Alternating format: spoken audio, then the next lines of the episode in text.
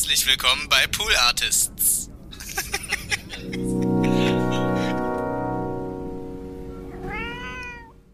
Kann Zeit verschwendet sein? Vielleicht ein Stück weit, aber ich glaube, das gehört auch dazu, weil Ja. wenn wir sagen, ich muss wirklich jeden Fitzel meiner Zeit für irgendwas nutzen, was, was Sinn ergibt, dann ist das ja auch ein ganz, ganz hoher Druck. Und dann würde man ja auch sagen, nee, so irgendwie eine Serie durchsuchten geht überhaupt nicht, darf man nicht machen. Und, und das, das nimmt einem dann ja Freiheit, wenn man sagt, man muss die Zeit immer für irgendwas einsetzen, wo einem der Zweck sofort klar ist. Und ähm, eigentlich muss man ja auch Sachen ausprobieren können und nicht wissen, ist das jetzt sinnvoll eingesetzte Zeit.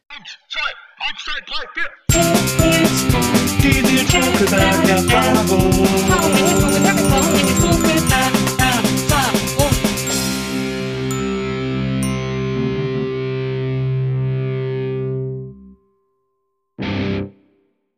Hallo, liebe NBE-ZuhörerInnen. Herzlich willkommen zu einer neuen Folge der Nils Brokeberg-Erfahrung. Ich freue mich, dass ihr dabei seid und ich freue mich auch über meinen Gast. Wir sind uns in diesen wilden Bloggerjahren das ein oder andere Mal über den Weg gelaufen. Sie ist eine, vielleicht eine der wichtigsten äh, deutschen Stimmen, äh, wenn es um Themen geht wie Feminismus, wenn es um Themen geht wie Elternsein, Elternzeit, äh, wie organisiert man Elternsein und wie organisiert man vor allem Gerechtigkeit in diesem Land. Und deswegen freue ich mich ganz besonders, dass sie heute hier ist. Herzlich willkommen, Theresa Bücker. Vielen Dank für die Einladung, Nils. Ja, schön, dass du da bist, äh, Theresa. Wie gesagt, wir sind uns ja früher ein paar Mal über den Weg gelaufen auf so Bloggerveranstaltungen und so. Wir waren ja quasi äh, Teil dieser wilden äh, Nuller- und Zehnerjahre, als Menschen ins Internet geschrieben haben. Ich habe ja auch immer so aus der Ferne dann quasi deinen Weg beobachtet. Ich finde das ja wirklich wahnsinnig faszinierend, wie weit du gekommen bist. Also es klingt so doof, aber wie du eben deinen Weg gemacht hast. Und was unter anderem zwischendurch auch Chefredakteurin von Edition F, einem wichtigen Online-Magazin von und für Frauen oder über feministische Themen. Und hast jetzt ein Buch geschrieben, in dem es, und das finde ich sehr, sehr, sehr spannend, weil normalerweise mache ich immer so, dass ich meinen Gästen so ihre ganze Biografie durchgehe, aber bei dir wollte ich mich vor allem heute auf dein aktuelles Buch konzentrieren, weil ich quasi den Ansatz sehr interessant finde. Du hast ein Buch geschrieben über Zeit. Zeit als, jetzt mal salopp formuliert, Wurzel allen Übels, beziehungsweise die Organisation von Zeit als Wurzel allen Übels in der heutigen Gesellschaft.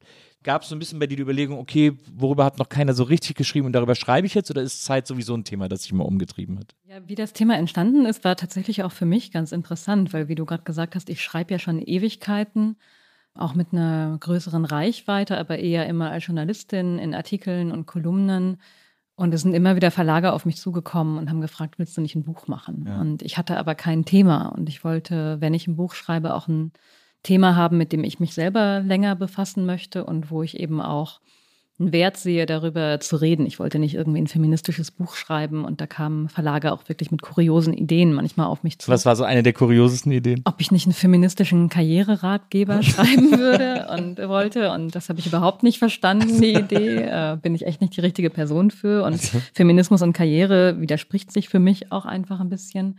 Und deswegen habe ich das immer abgelehnt. Und ich hatte auch neben dem Vollzeitjob bei Edition FE keine Zeit für ein Buch. Da- Das finde ich faszinierend, wie Leute das schaffen, neben ihrem Job noch Bücher zu schreiben. Ich könnte das nicht. Und mir ist dann aber aufgefallen, dass in den Texten, die ich geschrieben habe, Zeit immer wieder als Struktur aufgetaucht ist und ganz viele verschiedene gesellschaftliche Themen sich oft auch auf Zeitprobleme runtergebrochen haben. Man sagt ja, in Gerechtigkeitsbewegungen geht es ja vor allem um Geld und Macht.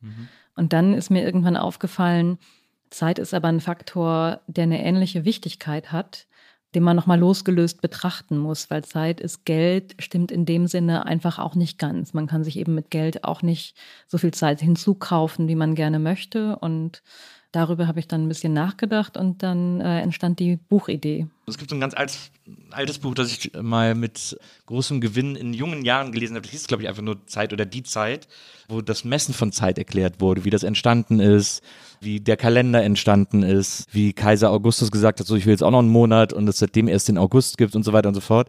Das Thema per se ist das ja schon, ist das ja schon sehr aufregend. Dann hast du dann erstmal gesagt, okay, jetzt will ich erstmal so die Basics über Zeit äh, mir drauf schaffen und hast dich auch mit so einer kulturhistorischen Idee von Zeit äh, erstmal beschäftigt, bevor du angefangen hast zu schreiben? Ja, so, so bin ich eingestiegen. Ich habe auch geguckt, was gibt es da. Und interessanterweise äh, gab es so einen Boom in den 80er Jahren. Da ist wirklich viel über Zeit publiziert worden, auch schon aus einer feministischen Richtung. Also es gibt ein ganz tolles Buch von Helga Nowotny, eine deutsche Forscherin, das heißt Eigenzeit.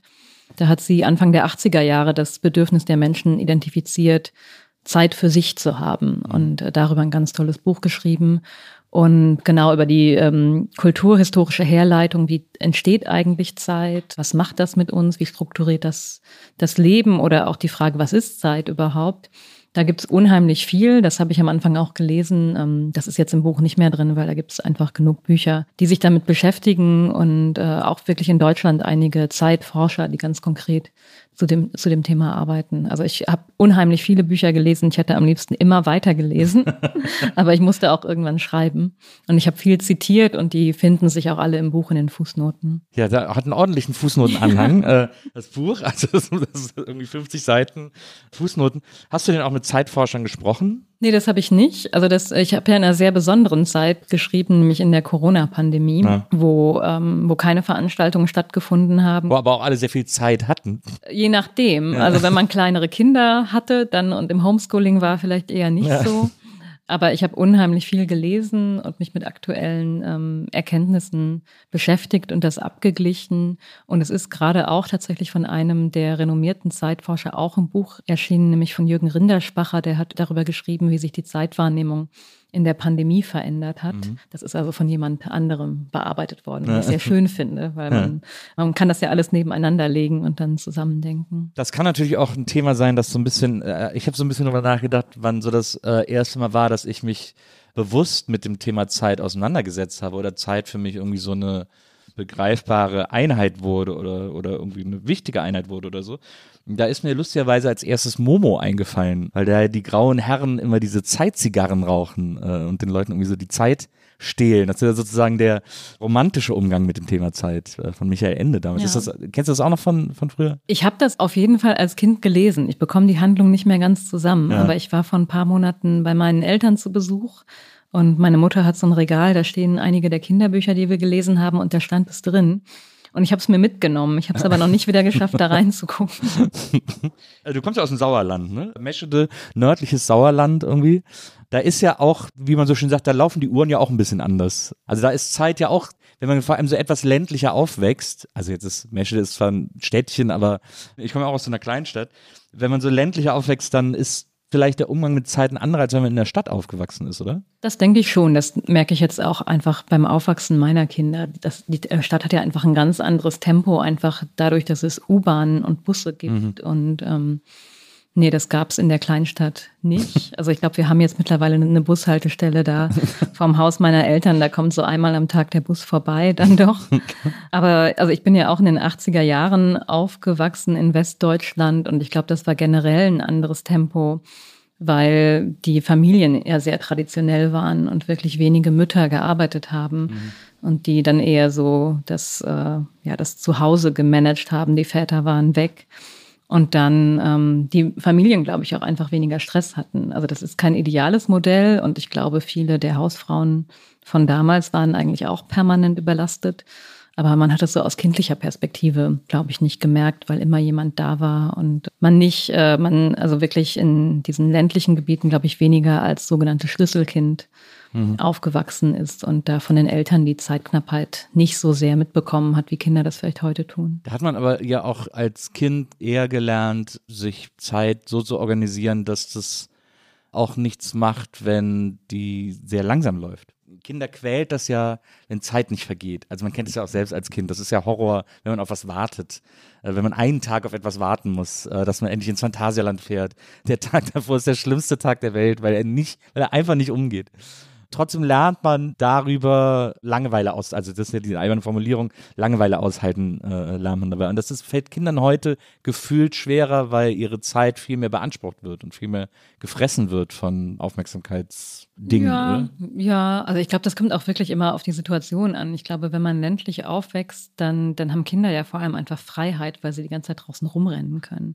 Also so bin ich groß geworden. Ich kann mich nicht daran erinnern, dass unsere Eltern so nachmittags oder am Wochenende in der Betreuung sehr präsent waren, sondern wir waren da mit, mit so Kindergruppen, sind wir durch die Gärten gezogen und haben unheimlich viel im Wald gespielt und waren einfach sehr selbstständig und konnten die Zeit darüber auch selbstbestimmt gestalten und waren eben wenig darauf angewiesen, dass uns jemand wohin fährt oder mit auf den Spielplatz begleitet.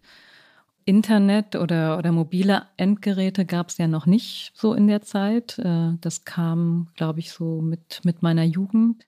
Ich glaube, ich war da früh versorgt, weil mein äh, Vater hat bei der Telekom gearbeitet Naja. und war immer so sehr am Puls der Technik. Und wir hatten sehr früh einen Computer und ich habe äh, sehr früh äh, Computerspiele spielen gelernt. Oder mein älterer Bruder hatte ein Nintendo-Gerät. Und Ja. ähm, also ich war, bin schon mit Technik aufgewachsen, würde ich sagen. Nicht, nicht ab dem Kleinkindalter, weil jetzt ist ja wirklich faszinierend, wenn man ein kleines Kind hat. Die finden ja Sachen auf deinem eigenen Handy raus, die du noch nicht kanntest, weil sie irgendwas ausprobiert haben und sind viel schneller mit ihren kleinen Fingern. Ja. Aber ich bin immer ganz stark mit Technik aufgewachsen und habe das ausprobiert. Also wir hatten auch durch den Beruf meines Vaters, wir hatten ein Faxgerät zu Hause. Oh, wow. Und, ähm, und eine meiner Freundinnen hatte auch eins und wir haben uns keine E-Mails geschickt, weil das gab es noch nicht, aber wir haben uns Faxe hin und her geschickt. Stimmt, das kenne ich auch noch. Das habe ich, auch, äh, das hab ich auch Anfang der 90er noch gemacht. Und ich glaube, ich habe auch manchmal, äh, ich habe sehr viel ähm, eins live gehört als Kind und Jugendliche in NRW und da konnte man auch über Faxe an Gewinnspielen teilnehmen oder sich Musik per Fax wünschen. Das habe ich auch. Stimmt, konnte man bei Viva auch. Man konnte auch zu interaktiv faxen. Faxen war auch etwas, wofür man sehr viel Geduld haben musste, wenn man, wenn dann so langsam diese, der Brief dann so ankam. Das, äh, das hat auch sehr lange gedauert, das stimmt. Ich finde das so interessant, weil ich für mich zum Beispiel als Kind, meine Mutter, also ich habe auch wahnsinnig viel Zeit draußen verbracht, bei uns in der Siedlung und dann auf den Feldern und so weiter und so fort. Aber meine Mutter musste mich immer raustreten, weil ich am liebsten irgendwie einfach immer vom Fernseher gesessen hätte und die immer gesagt hat, nein, du gehst jetzt raus, du gehst jetzt draußen. Also immer, es gab immer diesen, diesen Zwang, geh raus spielen. Was ja auch so ein bisschen quasi beinhaltete, du nervst, hau ab. Also sitzt mir hier nicht im Weg rum irgendwie, ich will äh, was weiß ich was machen und so. Aber dadurch treibt man Kinder natürlich sehr schnell in so eine, in so eine Selbstständigkeit, in so eine Autonomität. Ja, aber ich finde das auch als Elternteil ist es ja durchaus legitim, Total, sich dann ja. Eigenzeit äh, zu nehmen. Obwohl äh, Kinder sind ja auch unterschiedlich. Ich würde mein Kind jetzt auch nicht rauszwingen, wenn es eigentlich keinen Bock hat. Und ähm, man kann ja auch gemütlich zu Hause sein, auch als Kind. Das schadet ja sicherlich nicht. Ich habe zwar einen sehr frühen Computer äh, geschenkt bekommen zu Weihnachten, einen C64 damals noch, aber gleichzeitig wollte meine Mutter nicht, dass ich viel fernsehe und wir hatten, bis er nicht mehr ging, Schwarz-Weiß-Fernseher und ein Videorekorder sollte auf gar keinen Fall ins Haus und so. Also es gab da so eine äh, sehr diffuse Mediennutzungsansage. Ich habe dann auch einen Gameboy geschenkt bekommen und mit dem haben meine Eltern am meisten gespielt. Ich durfte ihn dann irgendwann nicht mehr wieder haben, weil die einfach jeden Abend auf der Couch lagen und Tetris gespielt haben. Den war ich los. Ich habe drei ältere Geschwister und äh, mein ältester Bruder, der hat dann auch Informatik studiert und der hatte dann auch immer einen Computer und hat da auch Musik mitgemacht und so. Deswegen habe ich diese Technik quasi auch mal so mitbekommen. Was ich zum Beispiel ganz spannend fand in deinem Buch, es ist ja sehr aufgeteilt, du unterteilst es in unterschiedliche Zeitnutzungsformen und unterschiedliche Ideen, wie Zeit genutzt oder auch benutzt oder ausgenutzt wird oder so. Am Anfang, logischerweise, gibt es so eine gewisse Chronologie auch in dem Buch. Am Anfang äh, geht es sehr viel auch um äh, Kinder und Zeit und wie Kinder Zeit erleben und wie Kindern Zeit beigebracht wird.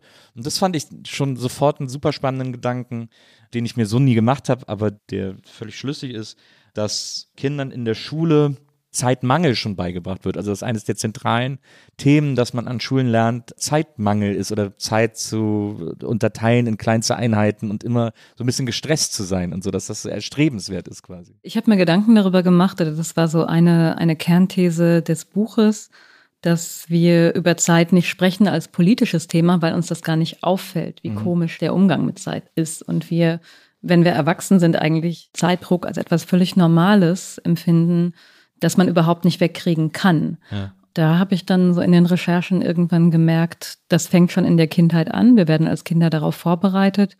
Und das passiert dann eben an der Schule, wenn man eine Klassenarbeit schreibt und man muss dann in 45 Minuten alle Rechenaufgaben lösen. Und das äh, können ja Kinder dann eben auch schon unterschiedlich gut. Und bei vielen Kindern führt das wirklich zu Misserfolgserlebnissen. Und äh, aber die Botschaft ist, du musst gut sein, du musst immer schneller werden. Und es ist eine Fähigkeit, besonders schnell in etwas zu sein. Und es wird nicht trainiert, dass Zeitlassen auch was Positives sein kann. Das heißt, wir kommen eigentlich als Kinder schon da raus und machen dann immer weiter. Und der Moment, sich mal dagegen zu wehren oder zu sagen, könnte es nicht eigentlich auch ganz anders gehen, der, das ist nichts, was so natürlich passiert. Da ist mir das überhaupt erst klar geworden, wie viel Schule mit Zeit und mit der Erzählung von Zeit überhaupt zu tun hat. Also auch sitzen bleiben als Strafe, also mehr Zeit brauchen. Ich bin auch sitzen geblieben und ich weiß nicht, wie es anderen Sitzenbleibern äh, geht, aber dann sitzt man da und hört sich alles nochmal an. Das hilft, glaube ich, gar nichts, Sachen mehr zu verstehen, weil man hört den ganzen Scheiß irgendwie nochmal. Ja, und das ist tatsächlich, tatsächlich auch ein Thema, das ist im Buch jetzt nicht drin, aber das wäre nochmal richtig spannend gewesen, äh, über Zeit als Strafinstrument zu gucken. Genau, das fängt nämlich beim Nachsitzen an oder auch äh, vielleicht in der eigenen Familie, wenn man Hausarrest bekommt. Weil was dann ja passiert, ist, dass einem die Selbstbestimmung über die Zeit weggenommen wird. Man muss halt in seinem Zimmer sitzen und darf nicht zu äh, Freundinnen gehen, sondern man, ja, die Zeit wird so von den Eltern äh, oder von den Sorgepersonen einfach entleert. Dann natürlich auch Gefängnisstrafen, ist ja im Prinzip auch eine Zeitstrafe. Was aus einer feministischen Perspektive auch ganz interessant ist, ist diese Wartezeit bei Schwangerschaftsabbrüchen. Das ist ja eigentlich auch eine, also Zeit als Disziplinierungsinstrument, weil da wird Schwangeren, die eine Schwangerschaft abbrechen wollen in Deutschland, die müssen sich den Beratungsschein holen und dann müssen sie aber noch mal drei Tage darüber nachdenken, ob sie sich wirklich sicher sind. Ja. Und das ist ja sehr, sehr bevormundend und das findet man an ganz verschiedenen gesellschaftlichen, aber auch wirklich politischen Stellen, wo Zeit ganz explizit als Machtausübung gegen andere benutzt wird. Es ist ja in der Schule auch so, es gibt ja seit tausend Jahren, ich glaube, jetzt ist es vor kurzem auch wieder irgendwo aufgekommen, seit Ewigkeiten immer mal wieder, das flammt, so in den letzten Jahren habe ich das Gefühl, aber es kann auch sein, dass ich mich einfach mehr mit der Debatte beschäftige, dass ja auch die Uhrzeiten von Schule völlig bescheuert sind, weil das viel zu früh ist für Kinder, für so einen Organismus von so einem Kind oder einem Jugendlichen, sich überhaupt schon zu konzentrieren und aufnahmefähig zu sein und so. Da gibt's dann dieses, diesen beliebten deutschen Spruch haben wir schon immer so gemacht und deswegen wird das jetzt einfach immer, weil wir mussten darunter schon leiden, also müsst ihr auch darunter leiden. Das ist ja auch ein völlig falscher und fehlgeleiteter und dumm organisierter Umgang mit Zeit, der ja eigentlich wieder nur auf der Zeit der Eltern basiert. Also weil die halt die Kinder früh loswerden müssen sozusagen, um zur Arbeit gehen zu können. Genau, also eigentlich kann man da sagen, da ist an der Schule, äh, an der Stelle ist Schule eigentlich keine Einrichtung für Kinder oder für Bildung, sondern an erster Stelle Betreuung und dazu da, dass die Eltern die Kinder abgeben können, um, um dann arbeiten gehen zu können. Und ich habe mich auch das erste Mal für das Buch dann in der Tiefe damit beschäftigt, ähm, wo eben ein Neurowissenschaftler aufgezeigt hat, dass gerade bei Jugendlichen, also bei kleineren Kindern noch nicht so, aber Jugendliche, wenn die in der Umstellung sind, in die Pubertät kommen, dann ändert sich hormonell tatsächlich dieser Schlafrhythmus und ist nach hinten verschoben.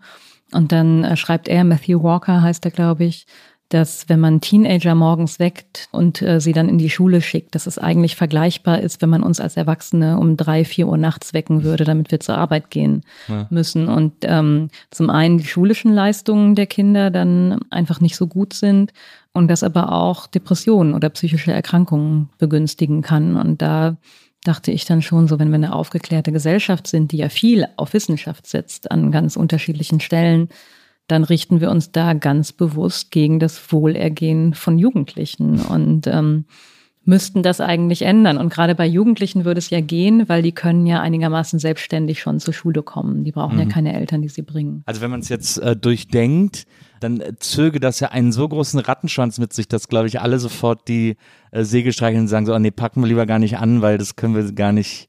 Die Angst davor, dass jede kleine Änderung sofort einen Berg an äh, nötigen zusätzlichen Veränderungen mit sich zieht, ist, glaube ich, das, was dann so das meiste daran lähmt an diesem, an diesem Prozess. Ja, obwohl ich das gar nicht so eng sehen würde, weil wir haben so viele große gesellschaftliche Veränderungen gehabt, die man, glaube ich, vergleichen kann, wenn man jetzt die Zeiten von Schule verschieben würde für, für Jugendliche.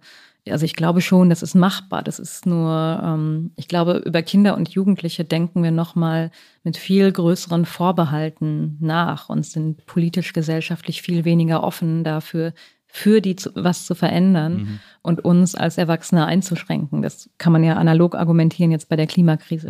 Da müssten Erwachsene sich ja auch stärker verändern, damit Kinder und Jugendliche noch sowas haben, was man Zukunft nennen kann.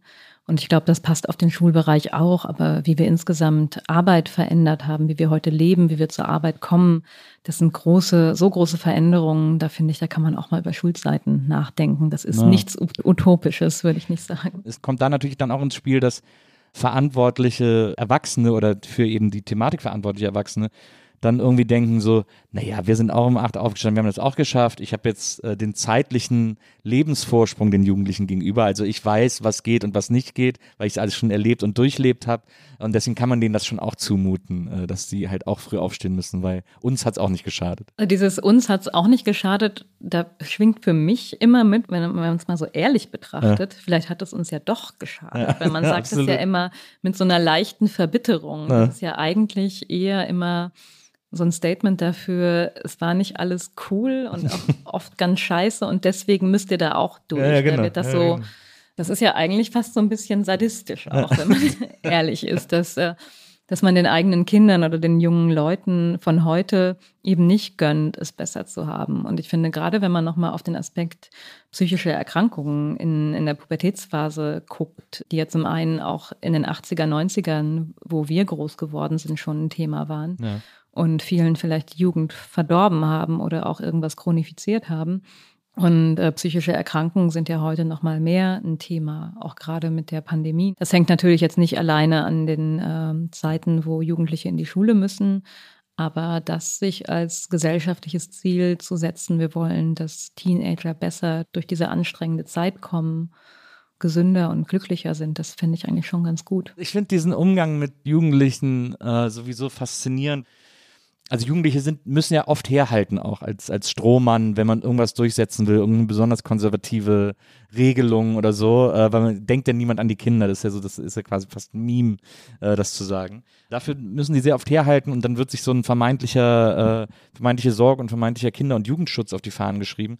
Aber wenn es wirklich darum geht, für Jugendliche zu denken äh, oder, oder denen zuzugestehen, Bedürfnisse zu haben oder denen irgendwie äh, zu helfen, dann ist ganz oft irgendwie so, ja, das verstehst du noch nicht, dann wird es halt sehr paternalistisch und dann wird halt Jugendlichen nicht zugetraut, da eine eigene Meinung zu bilden. Ja, wir, wir denken politisch über Kinder und Jugendliche vor allem dann nach, wenn es auch praktisch für Erwachsene ist. Aber Ja. wenn Erwachsene sich bewegen müssten und das ein bisschen unbequem für sie wäre, dann sind die Themen wieder vom Tisch. ist auf jeden Fall interessant, dass es quasi bei Kindern und Jugendlichen ja vor allem darum geht, über deren Zeit zu verfügen und deren Zeit irgendwie nützlich zu machen oder die Zeit von denen so zu organisieren, dass sie einem selber nicht im Weg sind, der eigenen Zeitplanung nicht im Weg sind.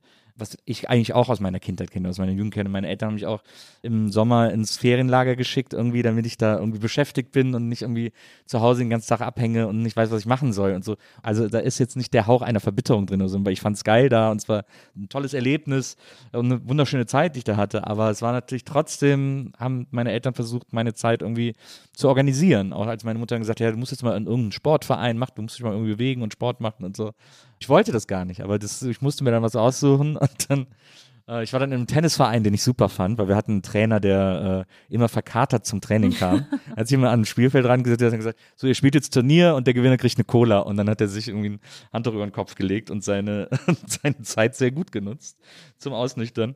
Und wie gesagt, diesen Aspekt, dass äh, Klassenarbeiten natürlich ein Lernen von, von Zeit man sagt ja auch, wie nennt man es, Zeitorganisation äh, ist, ist ein wichtiger Skill, den man irgendwie lernen muss, äh, auch in der Arbeit. Also das wird einem dann ja auch in der Schule gesagt. Das wurde jetzt auch meiner Tochter, die ist jetzt äh, Anfang 20, aber deswegen habe ich bei der quasi eine komplette Schulkarriere jetzt schon von außen nochmal miterleben dürfen. Und da sagen einem ja auch bei den Elternabenden die Lehrer alle, ja, es geht darum, sie muss lernen, ihre Zeit besser zu nutzen und die Zeit besser zu organisieren und zu koordinieren, damit sie da irgendwie mit den Sachen fertig wird und so. Das ist so quasi der Main-Skill, den man den Kindern unbedingt eintrichtern will. Organisiere deine Zeit so, dass du alles so schnell wie möglich schaffst. Ja, und da ist ja eigentlich klar, in welche Richtung das geht. Das ist ja jetzt nichts, was eine ganzheitliche Persönlichkeit braucht oder was man so braucht, um im Leben mit anderen Menschen klarzukommen, sondern das braucht man für die Arbeit. Ganz klar. Und natürlich ist das wichtig und man kann das sicher gut gebrauchen, aber ich glaube, es gibt noch ganz viele andere Sachen, die man an Schulen eigentlich auch lernen könnte, aber auch eben den Respekt davor haben, dass Menschen unterschiedlich schnell Sachen begreifen und es bei Kindern ja auch wirklich sein könnte, dass die eigentlich intelligent sind und vergleichbar intelligent wie schnelle Kinder nur ein bisschen länger brauchen. Und Langsamkeit wird dann gleich immer sehr stark abgewertet. Da würde ich mir einen differenzierteren Blick auf, auf Kinder und Menschen insgesamt wünschen. Wie ist das denn, jetzt hast du dich so viel mit Zeit beschäftigt, wenn du in deinen Freundeskreis zum Beispiel guckst, wenn da jetzt jemand ist, der zu jeder Verabredung immer zu spät kommt, immer so, ah, sorry, ich habe irgendwie nicht auf die Zeit geachtet, halbe Stunde zu spät, das nächste Mal eine Viertelstunde zu spät, dann eine Stunde zu spät oder so. Kannst du dann da von dieser straffen Zeitidee loslassen? Ja, ich denke schon. Also ich glaube, das ist aber dann auch so ein Großstadtding. Das ist auch ein Handy-Ding. Das ist mit Handys auch nochmal schlimmer geworden. Ja, oder ich meine, wenn man hier auf öffentliche Verkehrsmittel angewiesen ist in Berlin, dann oder oder sie nutzt, dann ähm, dann kann man einfach sehr schlecht planen. Und ich glaube, allein deswegen habe ich da eine große Toleranzzone. Oder manche Leute kommen halt immer sehr pünktlich, andere nicht so. Ich finde, da kann man sich eigentlich ganz gut drauf einstellen. Also Ja. man kennt dann ja seine, seine Freundin oder seinen Freund, die typischerweise zu spät kommt. Und ich bin eher jemand, ich komme gerne pünktlich. Ich weiß nicht, woher das kommt. Aber mir passiert das ja auch ganz oft, weil dann eben die S-Bahn ausfällt oder weil das Kind dann doch noch einen Wutanfall bekommen hat und nur ich den beruhigen konnte. Ja. Aber ja, ich finde, da kann man mit umgehen. Das ist jetzt, ich finde, das gehört dazu, weil gerade soziale Kontakte so straff zu organisieren, dann ist man ja eigentlich auch schon wieder in diesem Arbeitsethos drin Mhm. und denkt so, ich habe hier einen 30 Minuten Zeitslot für den gemeinsamen Kaffee und dann müssen wir aber äh, unsere letzten Monate durchgearbeitet haben Naja. und ich will wissen, wie es in deiner Beziehung läuft. Und so, und dann muss ich leider weiter. Kannst du gut warten? Ja, ich glaube schon. Also ich habe meistens immer mindestens ein Buch in der Tasche. Ja. Die nehme ich mir dafür mit und ja, doch. Ich kann auch so gut warten und ich lerne aber oder habe mein Leben lang gelernt, dass das offensichtlich ein Skill ist. Also weil ich so viele Leute, so viele Leute mir gesagt haben, ist ja bewundernswert, was du für eine Geduld hast und ich denke immer so, meine Güte, also dadurch, dass ich mich ärgere, gehen Dinge ja auch nicht schneller. Nee, genau, weil ich habe genau das habe ich so bei Bahnreisen entwickelt. Es bringt mir ja einfach überhaupt nichts, mich aufzuregen, wenn der Zug äh, zu spät kommt. Ich Ja. kann es ja nicht ändern. Also kann ich dann auch einfach da sitzen und irgendwas machen. Es ist witzig, dass du, dass du zureisen sagst, weil da kriege ich immer nur eine Nervosität vom Sitzen. Ich will, ich will sitzen können. Wenn ich nicht reserviert habe, bin ich super nervös. Ich dann denke, oh nee, oh, jetzt wird's stressig, weil ich auf jeden Fall sitzen will. Aber wenn das gewährleistet ist, dann kann ich, kann ich auch stundenlang irgendwo in die Luft starren und habe da eine große Geduld. Jetzt haben wir eben in der Schule gelernt, Zeit effizient zu nutzen ähm, oder verwertbar zu nutzen. Jetzt geht das Studium und oder das Berufsleben los. Ich finde das ganz spannend, auch weil ich habe jetzt dann mal, nachdem ich dann in deinem Buch äh, gelesen habe, angefangen, über alle möglichen gesellschaftlichen Bereiche nachzudenken im Hinsicht auf Zeit oder auf Nutzung von Zeit oder auf Einsatz von Zeit oder so. Ich finde das zum Beispiel ganz interessant, dass es gibt ja heutzutage so einen Ausbildungsmangel. Viele Ausbildungsberufe klagen darüber, dass Jugendliche keinen Bock mehr haben, eine Ausbildung zu machen.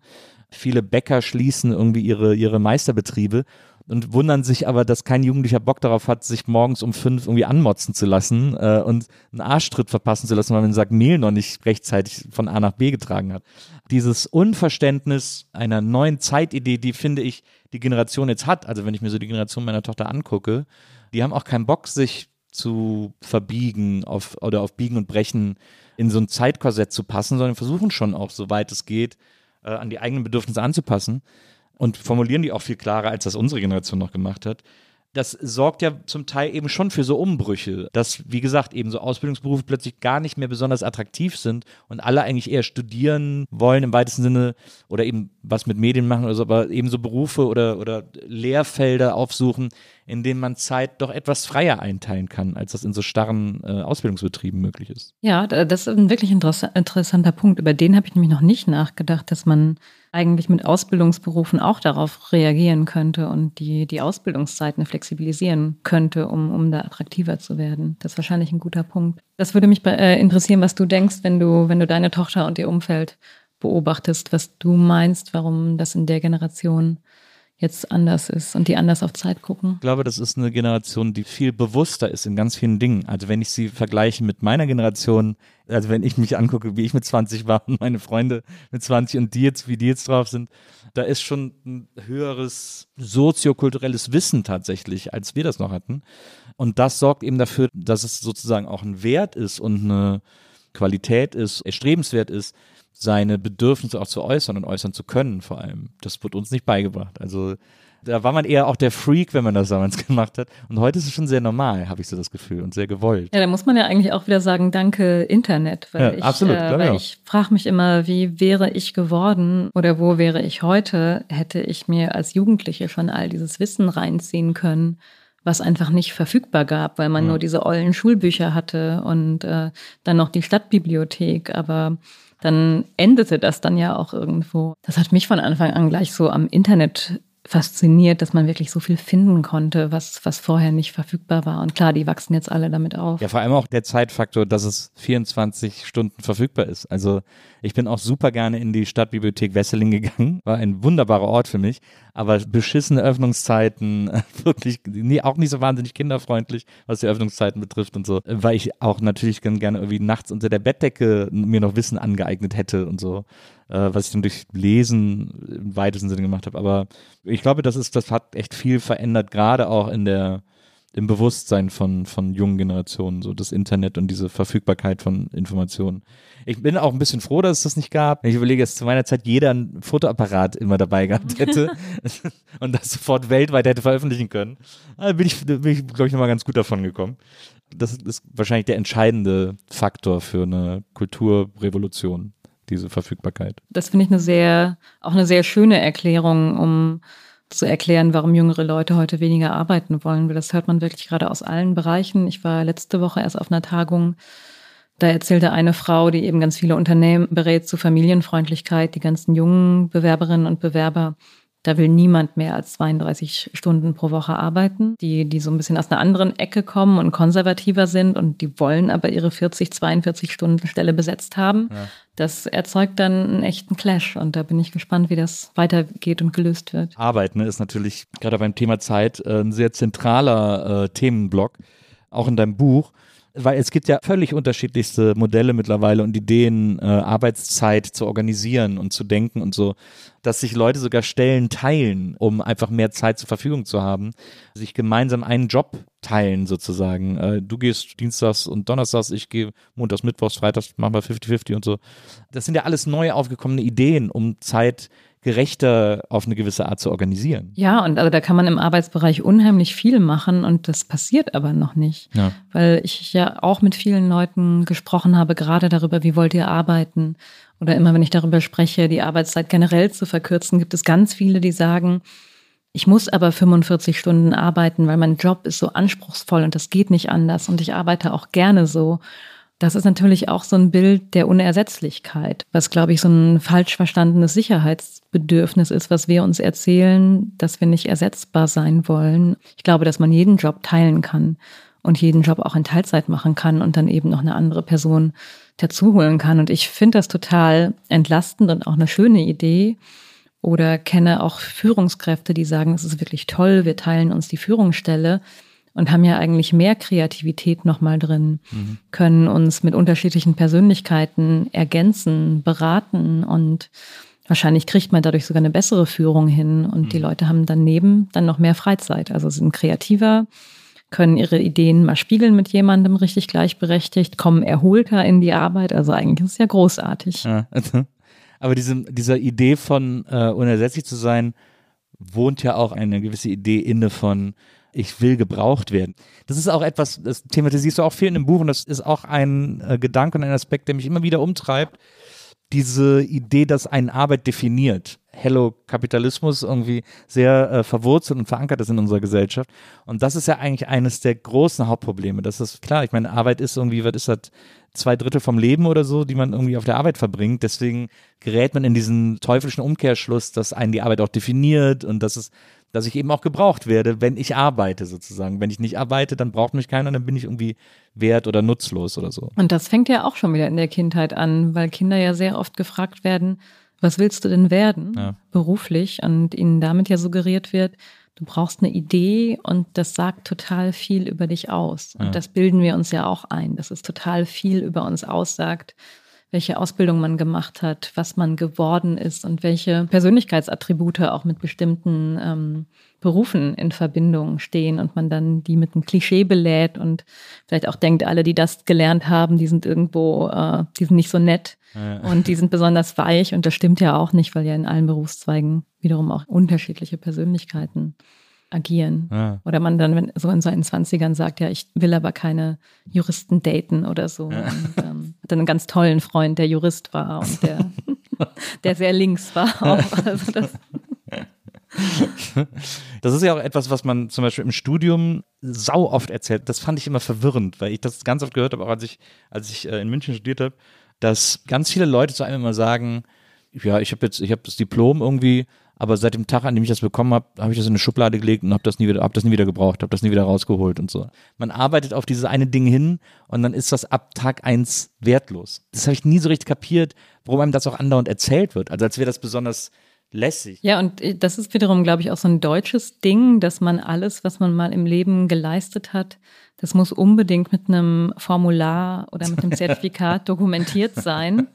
Und dann kann man aufatmen. Und wenn man das nicht hat, dann ist man irgendwie doof dran. Und das ist, finde ich, auch eine, eine seltsame Idee, weil man dann ja auch wirklich sich nicht die Mühe macht, sich die Person wirklich anzugucken, Ja. sondern guckt, was kann die hier auflisten und belegen. Aber spreche ich eigentlich mal wirklich mit jemandem und bekomme ein Gefühl dafür und, und höre der Person zu, was sie zu sagen hat? Also das ist ja ein sehr trauriges, durchtechnisiertes Bild auch von Gesellschaft und von anderen Menschen. Also im weitesten Sinne auch das eine These aus deinem Buch Zeit als Statussymbol, dass es so eine Art Lässigkeit mit sich bringt, zu sagen, dass man seine Zeit für etwas fast Sinnloses im großen Stile eingesetzt hat und eben verschwendet hat, wie man immer sagt.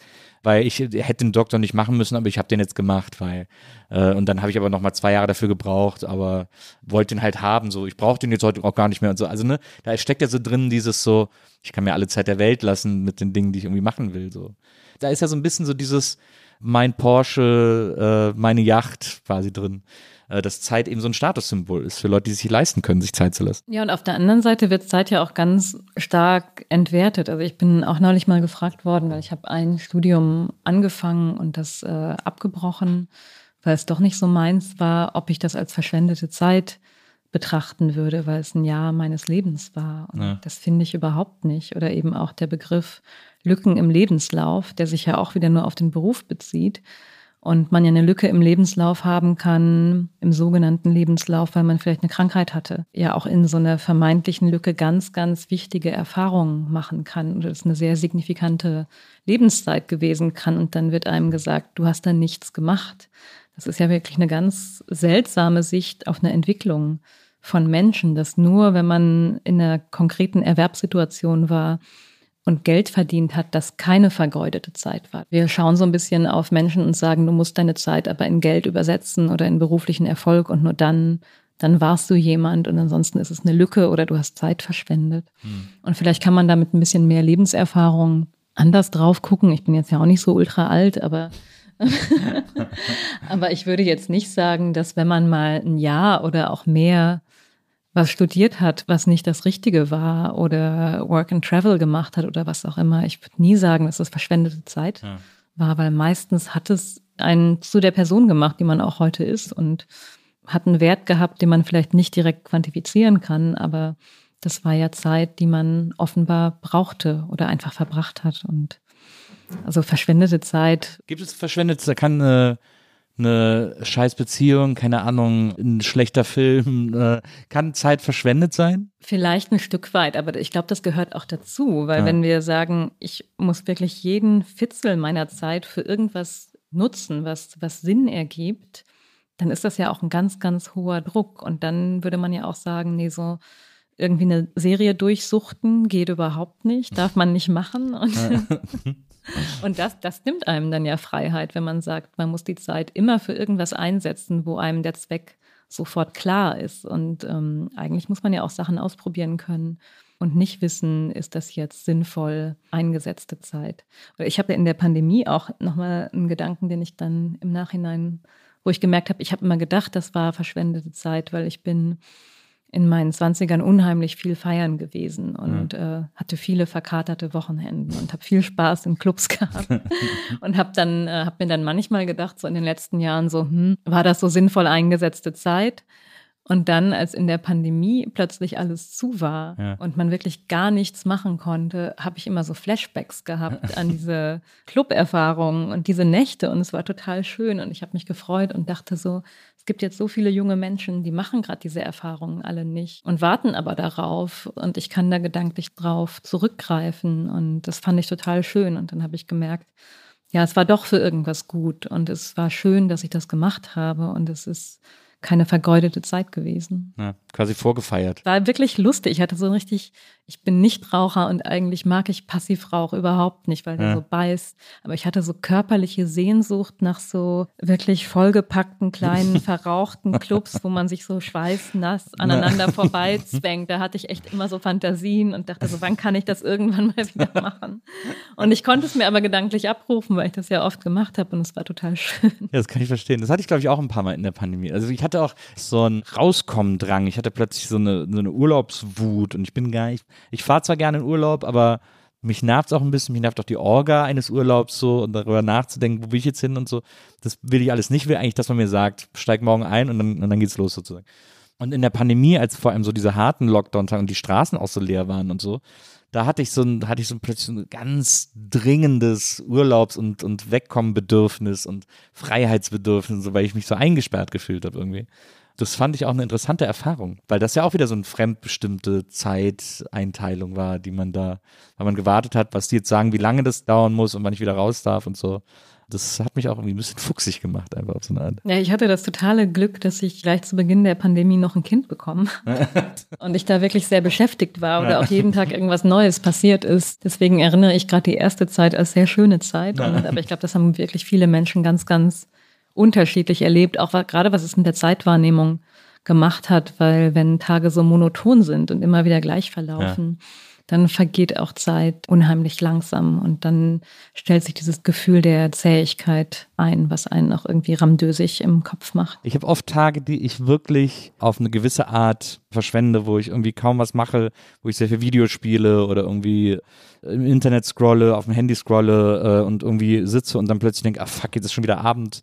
Wie konnte das irgendwie so schnell alles irgendwie? Ich hatte, ich wollte eigentlich fünf Sachen erledigen und habe dann nichts geschafft und habe dann oft ein schlechtes Gewissen, weil ich eben einfach kein effizienter Bürger an diesem Tag war und Zeit arbeitsmäßig überhaupt nicht gut genutzt habe auch so für kreative Dinge, die ich tue. Und man liest ja dann immer viel, gerade was Kreativität betrifft, ja, kannst nicht jeden Tag Ideen haben, kannst nicht jeden Tag 100 Seiten schreiben oder so. Das gibt's ja und das macht ja auch auf einer rationalen Ebene Sinn, aber es, man kommt dann trotzdem schnell in so eine Art Imposter-Gefühl, weil man denkt irgendwie so, oh, jetzt haben alle Leute um mich rum haben irgendwie heute irgendwas geschafft und irgendwas Sinnvolles gemacht.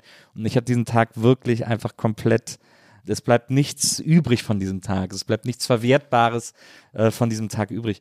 Ich bin mir zwar dessen bewusst, dass ich das auch gerne mache und dass es halt so ist, also dass das so angelegt ist und dass ich zwar was dagegen tun könnte, aber dann auch zu lethargisch bin, keine Ahnung.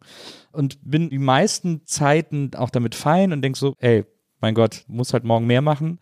Trotzdem gibt es diesen gesellschaftlichen Druck, den ich dann auch spüre, der mir sagt irgendwie so, heute warst du einfach kein besonders wertvolles Mitglied dieser Gesellschaft, weil du wirklich nichts beigetragen hast. Das ist ja so ein Bild auch, das unsere Gesellschaft gerade ganz äh, stark durchzieht. Man ist als Mensch so viel wert, wie man leistet. Aber wenn man das so sieht, dann haben ja sehr viele Menschen in unserer Gesellschaft wirklich keinen Platz, wenn man eine chronische Krankheit hat, wenn man gerade eine Depression hat, wenn man eine Behinderung hat, wenn man sehr alt ist. Was ist mit kleinen Kindern, die noch gar nichts leisten? Und deswegen finde ich, muss man das hinterfragen, weil das ein sehr, sehr menschenfeindliches Bild eigentlich ist. Und man, man aus der psychologischen Forschung eigentlich wiederum weiß, dass wenn man das mal tageweise macht, und sozusagen unproduktiv ist und nur Videospiele spielt oder, oder Serien guckt, dass das eigentlich eine gesunde Reaktion ist, weil man das gerade wirklich braucht. Also vielleicht nicht, wenn man das dann sechs Wochen lang macht, dann sollte man sich vielleicht schon mal Gedanken machen, wo kommt die Antriebslosigkeit her. Aber kann natürlich auch sein, wenn man vielleicht gerade einen Menschen verloren hat äh, und dann trauert, dass das einfach auch viele Monate dauert und absolut Ja. legitim ist. Ich habe ein extremes Problem, Zeit zu organisieren. Ich bin extrem schlecht darin. Ich habe verschiedene Kalenderoptionen. Ich habe einen Online-Kalender, wo mir mittlerweile Leute den Link kriegen und ihnen gesagt wird, tragt da Termine für Nils ein, weil ich das selber nicht gebacken kriege. Ähm, früher diesen Jahres habe ich mir die Zeit so schlecht eingeteilt und organisiert, dass ich plötzlich innerhalb von einer Woche drei Deadlines für drei Riesenprojekte hatte, die ich abgeben musste. und dann irgendwie sehr hektisch und schwitzend zwei, drei Wochen irgendwie Menschen vertröstet habe und geschrieben habe jeden Tag, bis ich die Sachen alle irgendwie fertig hatte.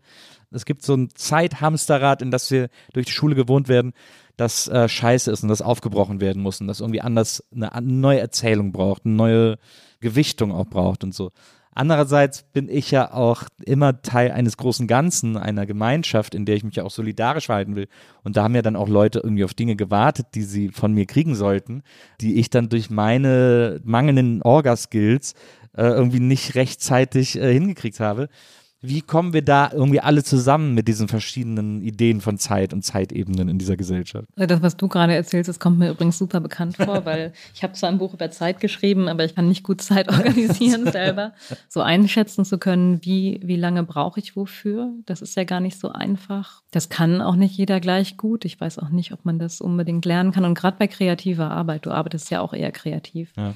ist es ja schwierig zu planen, kann ich heute kreativ sein Ja.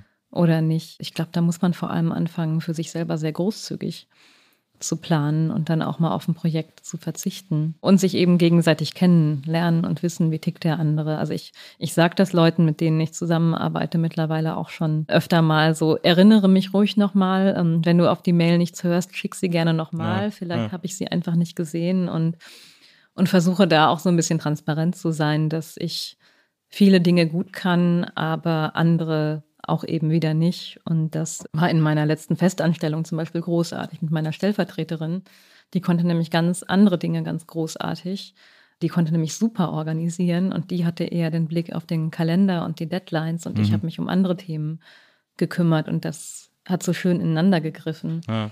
Und das habe ich jetzt natürlich auch nicht mehr, weil ich selbstständig arbeite, du ja, glaube ich, Ja. auch. So ein Buddy da zu haben, ist schon was wert, der so die eigenen äh, Schwächen dann ein bisschen ausgleicht. Ja, ich habe äh, Gott sei Dank eine Frau, die mich äh, sehr gut mitorganisiert. Aber manchmal rutschen eben Sachen durch, so war das, so war das in diesem Frühjahr. Ich habe quasi gelernt oder jetzt wieder gemerkt, dass Zeit ein extrem fluider Wert ist, der sich niemals gut in Maßeinheiten beziffern lässt für einen selbst, weil ich habe schon die Arbeit, die ich machen musste, die ich abgeben musste, eingeschätzt und verglichen mit vorherigen Projekten, die einen ähnlichen Rahmen hatten, also was quasi den Aufwand betraf und gedacht, naja, so ein Buch, das schreibe ich, so ein Drehbuch, das schreibe ich an einem Tag, das schreibe ich so, dafür brauche ich so und so lang und so. Ist überhaupt nicht aufgegangen. Für alle Dinge habe ich länger gebraucht diesmal, als ich noch vor einem Jahr für ähnliche Projekte gebraucht habe, weil sozusagen sich so ein Aufwand, solche Dinge zu, äh, zu machen oder zu schreiben oder eben so kreativ zu arbeiten, wie du sagst, sich eigentlich fast nie miteinander vergleichen, nicht mal bei einem selbst miteinander vergleichen lässt. Nee, überhaupt nicht. Also das ist ja wirklich die Krux am kreativen Arbeiten und auch die äußeren Rahmenbedingungen kannst du ja vorher nicht mitdenken. Also Mhm. ich habe für alles länger gebraucht, gerade so in der ersten Zeit der Pandemie, weil die Pandemie so als Mental Load mitlief, weil man immer so noch darüber nachgedacht hat, auch gerade als es noch keine Impfungen gab und alles so unsicher war, das war immer so eine Schicht, die da drüber lief. Und es kann ja immer sein, dass im privaten Umfeld gerade irgendwas ansteht, was einen vielleicht auch nur unterbewusst beschäftigt oder gerade die Weltereignisse, die wir so haben. Wenn man ein politisch interessierter Mensch ist, dann wirken die ja unterbewusst und äh, solche Rahmenbedingungen kann man ja nicht, nicht mitkalkulieren. Als der Krieg in der Ukraine ausgebrochen ist, da war ich so gelähmt. Ich glaube, ich habe drei Wochen nicht wirklich gearbeitet, weil mich das ganz stark mental beschäftigt hat und das eigentlich auch so eine Phase war, da hätte ich sehr viel am Buch arbeiten müssen. Aber es ging nicht und ich konnte, konnte nichts daran ändern. Wie war überhaupt für dich das äh, Erlebnis, dieses Buch zu schreiben? Also, ich habe auf Instagram gesehen, hast du irgendwie deinen, deinen Arbeitsplatz gezeigt, dein Schreibfenster, wo du irgendwie deinen Schreibtisch hattest und so. Wie hat sich die zeitliche Einteilung dieser Arbeit irgendwie für dich angefühlt? Also ich hoffe, es wird beim nächsten Mal ein bisschen anders. Weil ich habe ja in der Pandemie geschrieben und äh, ich habe zwei Kinder und ich habe äh, mit Baby nebenher geschrieben. Und da, das habe ich zum Beispiel auch total falsch eingeschätzt, weil ich bin jemand, ich kann gut abends arbeiten. Da Ja. ist mein Kopf irgendwie klarer. Das ist eigentlich meine liebste Schreibzeit. Und als mein zweites Kind geboren wurde, war meine Tochter schon fünfeinhalb. Die war so aus dem Gröbsten raus und Ja. hat halt abends geschlafen. Und ich hatte vergessen, ich hatte komplett vergessen, wie anstrengend Babys sind. Und dass die ja abends sehr oft wach sind und dass man einfach von den Nächten so müde ist, dass man wirklich auch abends schon müde ist. Ja. Ich hatte diese Schreibzeit abends einfach nicht mehr, weil ich so müde war und darauf musste ich erstmal klarkommen und da hatte ich überhaupt nicht mit gerechnet. Und dann natürlich auch Kita und Schulschließungen. Also es war schon sehr wenig Zeit und ich musste so kleine Zeitfenster oft nutzen und ich hatte immer so den Gedanken, ich möchte so gern mal in den Schreibflow kommen und Mhm. wirklich mehrere Tage. Das ist auch eine romantische Vorstellung. Ja, und es ist eine romantische Vorstellung. Ich glaube, die haben auch ganz viele AutorInnen, Ja. nicht jetzt unabhängig von ihrer Lebenssituation. Total.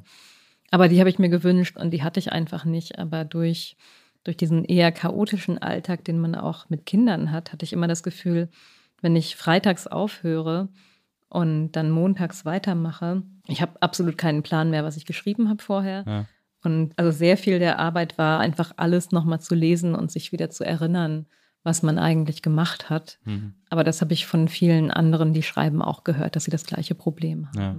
Und das ist, glaube ich, auch ganz normal, dass der, dass der Kopf das nicht halten kann. Das, und das haben auch Leute ohne Kinder. Und ich habe immer, ich habe zwischendurch gedacht, so funktioniert mein Gehirn irgendwie nicht richtig, dass ich das Buch im Kopf überhaupt nicht zusammenhalten kann. Und das hat mir dann wirklich auch eine sehr erfahrene Autorin erzählt, dass es bei ihr ganz genauso ist. Und da wusste ich, ich bin da ganz normal und niemand kann das. Und das ist auch wieder so ein hoher Anspruch oder eine Projektion, die man auch auf andere hat, dass andere das können. Ja. Das ist auch so Selbstbetrug, dass man so denkt, ah, ja, wenn ich einmal in den Fluss komme, dann schaffe ich am Tag 10, 20 Seiten und so, dann ist das ruckzuck, ist das irgendwie fertig. Und dann versucht man sich an vergangene Projekte zu erinnern. Und ich versuche mich dann auch zu erinnern und habe dann so eine romantisierte Erinnerung daran, wo ich denke so, ja, bei dem Buch habe ich das doch easy geschafft, das habe ich doch in einer Woche fertig, dann muss ich das doch hier jetzt auch schaffen und so. Und wenn ich aber dann genau, wenn ich dann meine Mails durchgehe und, und dann erst wieder sehe, dass das so ein ewig langer Prozess auch damals schon war, weil es dauert halt, es dauert halt einfach, ein Buch zu schreiben. So. Ja, ich habe auch neulich mal gedacht, äh, wenn ich jetzt irgendwann noch einen schreiben sollte, dann geht das schneller, weil jetzt weiß ich ja, wie Ja. es geht. Und das ist vermutlich auch eher Wunschdenken. Jetzt äh, ist natürlich noch die Frage, wie kann unser Verhältnis zur Zeit verändert werden oder wie kann unser Verhältnis zur Zeit in Zukunft aussehen? Was glaubst du, wo sich das hin entwickelt und wie, wie die Organisation oder die Struktur? Ich kann mich erinnern, zum Beispiel in den 90ern, da hat Swatch mal kurze Zeit versucht, eine eigene Zeit einzuführen. Die hatten so Uhren mit einer eigenen Zeit, die hießen, glaube ich, Beat oder so. Ähm, und haben auch eine komplette Einteilung. Von, man, es gibt heute noch Homepages, auf denen man quasi die Zeit sich anzeigen lassen kann. Darauf wird es wahrscheinlich nicht hinauslaufen, aber gibt es seriöse Prognosen, wie unser Umgang mit Zeit äh, sich verändern wird? Das hängt ganz stark von, äh, davon tatsächlich ab, was auch politisch und gesellschaftlich passiert. Und ich glaube, wenn es nicht politisch gestaltet wird, dann laufen wir auf eine Gesellschaft zu, die, äh, in der wir noch mehr arbeiten müssen. Ja. Also die Diskussion gab es ja jetzt in den letzten Monaten, weil ähm, das kann man nicht für alle Länder vergleichen. Da ist Deutschland auch ein Spezialfall äh, oder, oder Japan auch, wo die Gesellschaft gerade stark überaltert, weil wir die Babyboomer hatten und Leute jetzt mittlerweile weniger Kinder bekommen. Dann fehlen natürlich wirklich Menschen in der Erwerbsphase. Und wenn man die Gesellschaft weiterhin so organisieren möchte wie jetzt, dann brauchen wir entweder Menschen aus anderen Ländern, die zu uns kommen und hier arbeiten. Also man sagt, Deutschland bräuchte eine, eine Einwanderung von ungefähr 400.000 Leuten im Jahr. Die uns ihre Zeit quasi schenken oder zur Genau, Verfügung stellen. Genau, und die eben ihre Arbeitszeit hier auch verbringen möchten, aber auch all ihre andere Zeit. Das ist, glaube ich, mit die beste Strategie, weil Migration wichtig ist, weil sie sich verstärken wird, auch in den nächsten Jahren, auch durch die Klimaveränderungen. Und äh, die deutschen Debatten sind jetzt natürlich eher so, wir alle müssen länger arbeiten und der BDI-Chef hat eine 42-Stunden-Woche gefordert. Christian Lindner hat auch gesagt, wir müssen alle Überstunden machen, um unseren Wohlstand äh, Ja. zu erhalten. Also das ist aber leider viel zu kurz gedacht. Man, man kann denken, das ist eine simple Rechnung, okay, dann macht man die so. Zwei Stunden mehr ähm, sind jetzt ja auch nicht so viel. Aber zum einen sind die durchschnittlichen Wochenarbeitszeiten in Vollzeitstellen schon bei 43,5 Stunden. Ja. Das heißt, wenn wir die 42-Stunden-Woche einführen, kappen wir eigentlich ein paar Überstunden. Läuft eigentlich auf eine 45-Stunden-Woche hinaus. Genau Ja. das. Und jetzt egal, in welche Richtung es geht, ob längere Wochenarbeitszeiten oder ein Renteneintritt von 70, das denkt eben alle anderen Zeiten nicht mit. Ja. Und wir haben jetzt schon die Situation in ganz vielen Berufen, dass die Leute überlastet sind, auch durch 40 Stunden Arbeit. Deswegen arbeiten ganz viele Pflegekräfte nur 30 Stunden, weil sie wissen, ähm, noch mehr und es würde noch mehr auf ihre Gesundheit schlagen. Und die langen Wochenarbeitszeiten können eigentlich dazu führen, dass Leute eher in eine Frühverrentung gehen. Und dann fehlen uns noch mehr Fachkräfte. Deswegen ist das keine besonders kluge Rechnung. Genauso bei einem hohen Renteneintrittsalter, weil viele Leute können gerade nur arbeiten, weil sie Großeltern haben, die die Kinder mitbetreuen. Mhm. Wenn jetzt aber die ganzen Großeltern auch bis 70 Jahre arbeiten, dann können die auch die Kinder nicht mehr von der Kita abholen. Da muss man mal wirklich gucken, wie, äh, wie komplex Gesellschaft organisiert ist und das wirklich differenzierter diskutieren. Und das passiert in diesen Debatten um eine Arbeitszeitverlängerung nicht. Aber ich glaube, wir brauchen eben eher die Arbeitszeitverkürzung. Zum einen, weil die Menschen gesund bleiben sollten, wenn wir einen Fachkräftemangel bekommen, dann können sie eben tatsächlich ein bisschen länger arbeiten und wir haben nicht so viele, die aufgrund von einem kranken Rücken, von psychischen Erkrankungen ausfallen, weil wir einen Pflegemangel haben. Also wir haben zu wenig Pflegekräfte und in Deutschland werden die alten Menschen tatsächlich immer noch überwiegend zu Hause gepflegt. Also es ist ein völlig falsches Bild zu denken, die alten Leute werden jetzt schon überwiegend in Pflegeheimen. Die Ja. sind überwiegend zu Hause und das machen Leute privat. Und die Mehrheit der Kinder unter drei wird in Deutschland zu Hause betreut. Es ist ein kleinerer Teil der Kinder, die mit einem schon in die Kita gehen, was man gerade aus so Großstadtblasen sich auch immer nicht vorstellen kann, weil man denkt so wie, aber alle Eltern arbeiten doch wieder und die Kinder kommen mit eins in die Kita. Nee, ist nicht so. Und wir haben auch keine Kita-Plätze. Also es wäre überhaupt nicht möglich, wenn jetzt alle Eltern sagen würden, wir arbeiten alle ab dem ersten Geburtstag der Kinder, dann hätten wir ein paar hunderttausend Kita-Plätze zu wenig. Das heißt, diese unbezahlte Arbeit gerade im, im Fürsorgebereich, die muss auch mitgedacht werden. Und ich finde, dass Politik ist ja mehr als die Organisation von Arbeit. Mhm. Und da wird gerade für mich so ein bisschen der Eindruck erweckt, dass Politik eigentlich nur dafür zuständig ist, dass die Wirtschaft stabil bleibt und dass Mhm. es Arbeitsplätze gibt.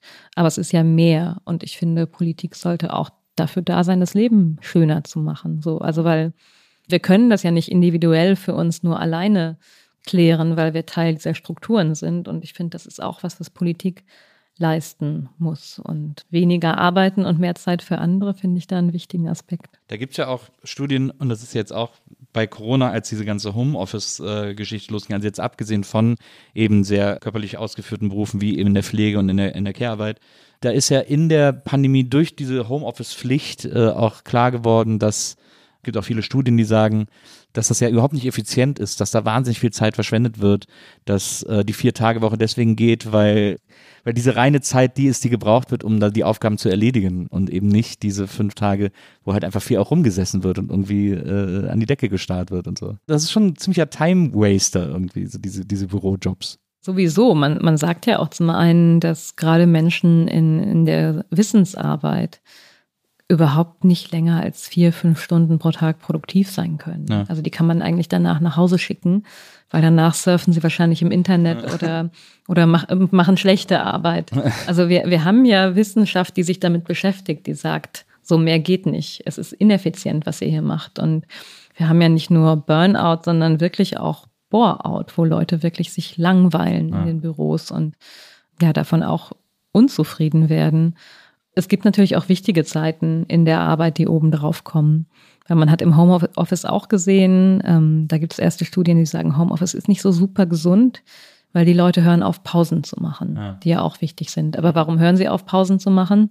Weil sie alleine sind und weil man alleine eben keine Pause macht, sondern die Ja. eher macht, wenn jemand anderes dabei ist. Das ist, finde ich, auch ein wichtiger Aspekt, dass wir das Soziale der Arbeit sehen. Man kann das natürlich auch anders organisieren, aber für viele Menschen ist es eben Kontaktpunkt. Ja. Und diese Zeiten müssen auch, auch mitgedacht werden, auch wenn man Leuten verbietet, Pausen zu machen und oder eben jeder alleine an seinem Schreibtisch ist, ist es ja auch nicht gut. Es gibt ja so eine Art äh, Gegenwehr gegen diese Verwertbarkeitswahn. Eine, die im Moment viel diskutiert wird oder die immer wieder so aufhört, ist dieses Quiet Quitting, wo Leute sagen, sie äh, kündigen nicht, sondern sie machen im Job wirklich nur noch die absolute Minimalstanforderung. Also das, was gemacht werden muss, machen sie und gar nichts darüber hinaus und, und sitzen dann so ihre Zeit ab im Job. Das ist ja eine Art Gegenwehr gegen dieses, du musst all deine Zeit dem Beruf unterordnen und da so effizient wie möglich sein. Ich finde interessant, dass der Begriff jetzt genutzt wird, weil es gibt ja schon ganz lange den, Begriff der inneren Kündigung. Ja.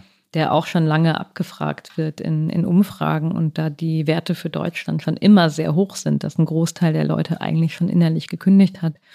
Und das, auch kennt- das sieht man auch jeden ja. Tag, so Leute irgendwie Punkt 4 den Stift fallen lassen und so. Ja, aber also ähm, ich hatte auch schon so Jobs, wo ich mich wirklich gelangweilt habe oder wo ich gemerkt habe, wenn ich nur so das Mindeste mache, dann ist es auch gut. Und ähm, Ja. dieser, dieser extra Aufwand lohnt sich überhaupt nicht. Aber ich weiß nicht, ob man, ob man damit dauerhaft dann auch zufrieden ist, wenn man so arbeitet. Klar, es ist eine Form des Widerstandes, aber ich glaube, wenn man das mal ein halbes oder ein Jahr lang gemacht hat, dann hat man auch keinen Bock mehr darauf, so auf seinem Bürostuhl zu kleben. Und dann hat man auch das ganze Internet einmal durchgelesen oder hat jemanden über Online-Dating gefunden, der ganz nett ist. Aber gibt es denn die Möglichkeit, aus dieser Mühle rauszukommen, zu versuchen, versuchen herauszukommen, dass der Beruf, dass die Arbeit einen so hohen Stellenwert in der Charakterbildung oder in der, in dem, was ich repräsentiere, was ich bin, dass der Beruf und der Job da so einen wichtigen, zentralen, hohen Stellenwert hat. Kommen wir da aus dieser Mühle irgendwie raus? Also ich glaube, daraus kommen wir auch nur, wenn wir weniger arbeiten, weil es ganz logisch ist, dass es passiert, wenn man da viel Zeit verbringt, weil dann hat man ja nicht viele Möglichkeiten, sich anderswo auch noch zu finden. Zum einen äh, ist dieses Thema, mein Beruf ist meine Identität, ja eh eher ausgeprägt in Jobs, die schon ganz gute Arbeitsbedingungen haben. Es gibt ja noch einen großen Teil der Menschen, die auch anders auf ihre Arbeit schauen und das eher ein Brotjob ist. Ich glaube, man braucht erstmal so ein bisschen Zeit, um darüber nachzudenken, was macht mich denn eigentlich noch aus und was macht mir noch Spaß und da dann auch nochmal die Persönlichkeit neu zu entdecken oder zu festigen. Da gibt es tatsächlich auch Studien zu, die sich so ein bisschen angeguckt haben, warum gehen Menschen eigentlich in Teilzeit? Und ein Teil der Leute sagt eben auch, weil sie ausprobieren wollten, kann ich meine Persönlichkeit eigentlich noch auf eine andere Säule stellen und macht mir was anderes vielleicht eigentlich viel mehr Spaß? Und wer bin ich über die Arbeit hinaus? Und ich glaube auch schon, dass wir eine Bewegung haben, die die so ein bisschen in die Richtung geht. Und es ist total wichtig, das zu machen, weil man auch sehen kann, dass Leute, wenn sie dann in Rente gehen, häufig wirklich in so ein Loch fallen. Wenn ihre Arbeit alles war und das wegbricht, kann das tatsächlich auch psychisch ein Risiko sein, weil man dann nicht mehr weiß, wer bin ich, weil die ganzen Sozialkontakte über die Arbeit organisiert waren und man wenig Zeit in Freundschaft gesteckt hat. Also so gesamtgesellschaftlich ist es eine gute Idee, wenn man sich nicht nur über die Arbeit definiert, nicht nur für einen selbst. Ich bin da mal in so eine Diskussion geraten von so Kohleleuten, die mich kritisiert haben, weil ich in einem Interview irgendwas gesagt habe und das wurde dann als Zitatkachel gepostet und dann ist die Hölle auf Facebook losgebrochen, weil es natürlich out of context war. Aber für die schien das so eine totale Beleidigung, schien das so, als hätte ich jetzt gesagt, alle Kohlearbeiter sind wertlos. So. Ich habe das aber größer gemeint. Ich habe gesagt, man muss denen einen Wert geben, weil das, was sie gemacht haben, einfach ein Scheißjob war und man muss denen einen wertvollen neuen Job geben und eine wertvolle Arbeit und so. Daraus haben die aber natürlich dann verstanden, wenn man das so als verkürztes Zitat sieht, Kohlearbeiter machen wertlosen Scheiß. So. Und dann bin ich aber da in diese Facebook-Diskussion einfach mit eingestiegen. Habe gesagt, nee, ich habe das aber so und so gemeint und so.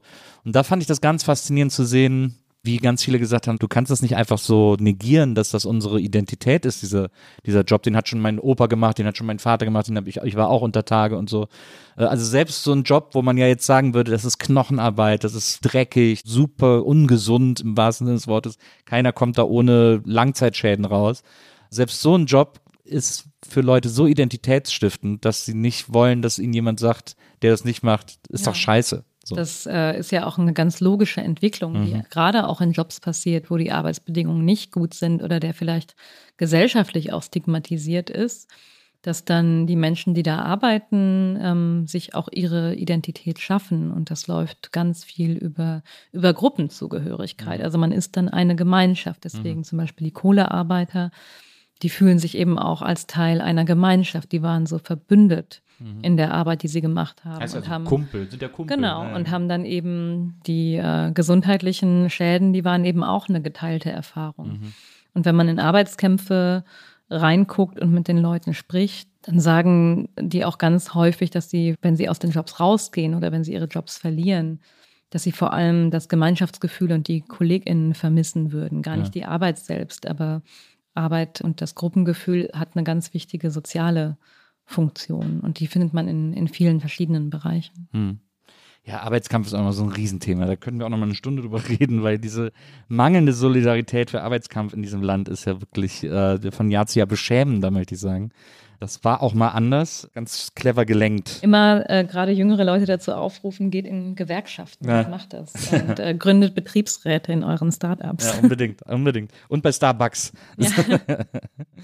Ich fand das ganz faszinierend. Ich danke dir sehr, dass du äh, dir die Zeit genommen hast, das alles mit mir zu besprechen. Ich kann wirklich nur äh, empfehlen, allen ZuhörerInnen, sich dein Buch alle Zeit durchzulesen, weil da, wie gesagt, noch so viele Denkanstöße sind, die einem klar machen, was für einen gesellschaftlichen Impact Zeit hat. Das ist sehr, sehr faszinierend. Da könnte man wirklich ewig, ewig drüber reden.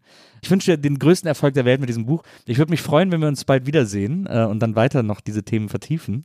Vielen Dank an Charlotte, die war heute unsere Producerin. Liebe ZuhörerInnen, wir hören uns nächstes Mal wieder hier bei der Nils Wogeberg Erfahrung. Und bis dahin, macht's gut. Tschüss.